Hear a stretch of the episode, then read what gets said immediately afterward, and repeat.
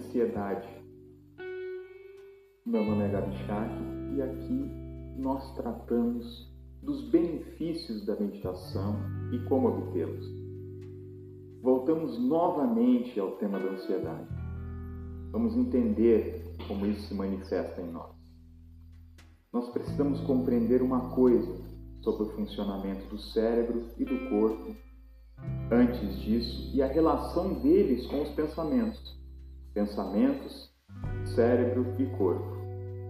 Toda vez que nós pensamos, o cérebro produz um determinado elemento químico que se chama neuropeptídeo. Esse cara envia uma mensagem ao corpo, do cérebro ao corpo. O corpo então reage com uma sensação.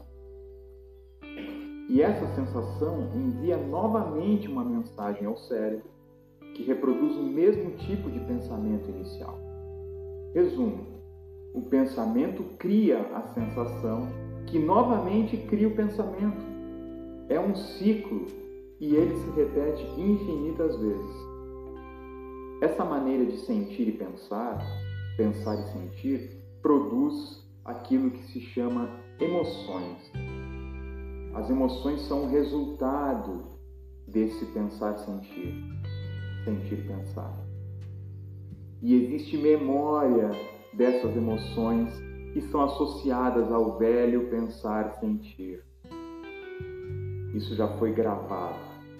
Então, toda vez que o ciclo é ativado, as emoções se manifestam e se retroalimentam, novamente produzindo o mesmo pensar sentir, o mesmo padrão. Pensamento, sensações, emoções em uma roda interminável para muitas pessoas. Entendido isso, vamos voltar ao tema da ansiedade. Ansiedade, por si, é uma coisa que não existe. É só um nome conferido a um determinado estado que nos encontramos. Esse estado varia. Não estamos sempre ansiosos. Acontece às vezes, com algumas pessoas muitas vezes, com outras menos. Depende do grau de identificação de cada um. As crises de ansiedade, quando a coisa vai a um nível mais profundo, são resultado daquela roda que acabamos de falar pensamento, neuropeptídeo, corpo, sensação no corpo e emoção.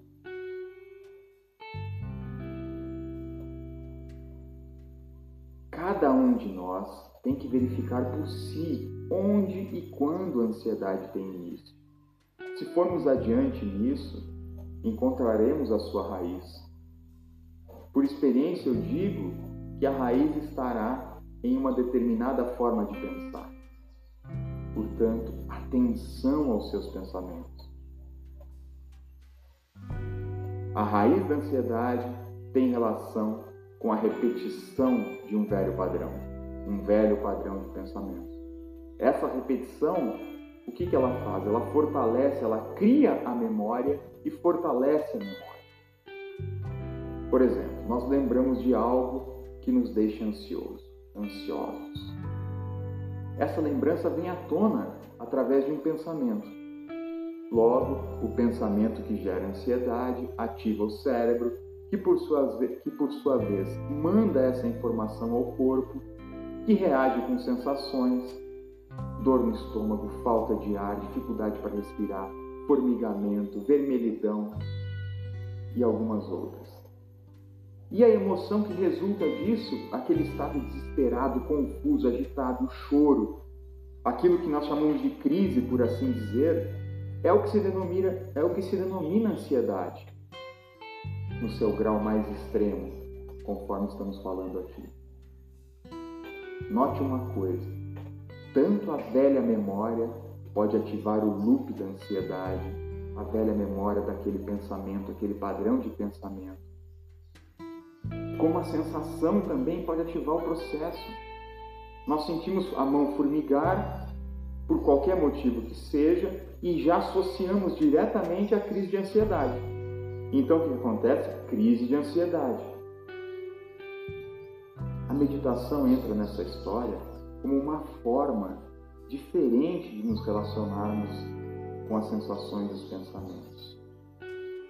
As técnicas gradualmente fazem com que reconheçamos os pensamentos e as sensações como coisas que estão de passagem.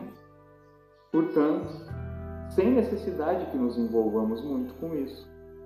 A ansiedade precisa de muita dedicação da nossa parte.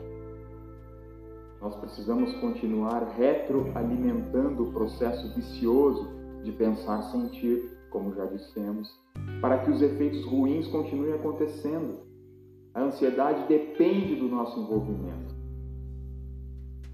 Se nós deixamos de alimentá-la, ela morre de fome. Ela vai diminuindo e desaparece. Por isso é que as técnicas de meditação se mostram fundamentais.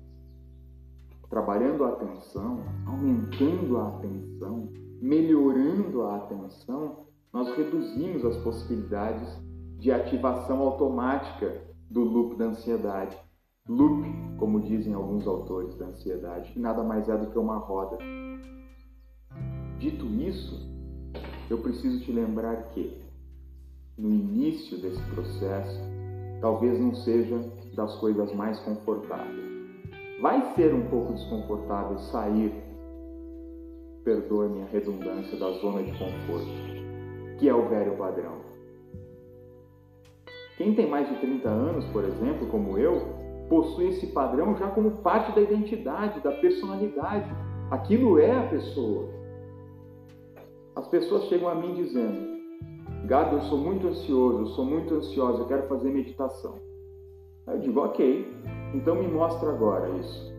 Você está chamando de ansiedade. E elas ficam me olhando por alguns instantes, nesse momento pela internet, através de uma conferência. Elas ficam. Eu, parece que, que travou a conexão. Elas ficam em choque quando eu pergunto isso. E eu repito: me mostra agora a ansiedade. Eu quero ver para poder te ajudar. Você disse que é uma pessoa ansiosa, então eu quero ver a sua ansiedade agora. E elas respondem: Não, agora eu não estou ansiosa. Eu não estou ansiosa. E continuam me olhando. Nós estamos muito preocupados com essas coisas que vêm e vão. Nós pegamos carona em muitas coisas que vêm e vão. E por que se preocupar tanto com um fenômeno tão insubsistente, tão irreal como esse? Eu digo que existe uma saída que não é através de ansiolíticos ou antidepressivos, não é através da alopatia. Existe uma saída perfeitamente natural e é através das técnicas de meditação. Hoje já se usa as técnicas de meditação, inclusive junto com alopatia, junto com o ansiolítico. E o que, que tem acontecido com quem decidiu e teve coragem de ir adiante na prática meditativa? Ele aos poucos foi reduzindo a dose e largou o ansiolítico. Essa saída perfeitamente natural é através das técnicas de meditação. Eu diria que as mais poderosas técnicas que nós podemos utilizar para a ansiedade são as de atenção plena. Atenção é o antídoto contra aquilo que se convencionou hoje chamar de ansiedade. Eu já falei e repito que é algo que não existe, não tem subsistência, é irreal. Atenção é o antídoto. Nesse caso, eu digo também por experiência, que é fundamental o acompanhamento profissional. Não faça isso sozinho ou sozinho. Assim como o médico receita a melhor alopatia, o professor de meditação deve receitar o remédio atencional e permanecer ao lado do paciente para evitar qualquer tipo de questão e para solucionar de repente algo que ocorra.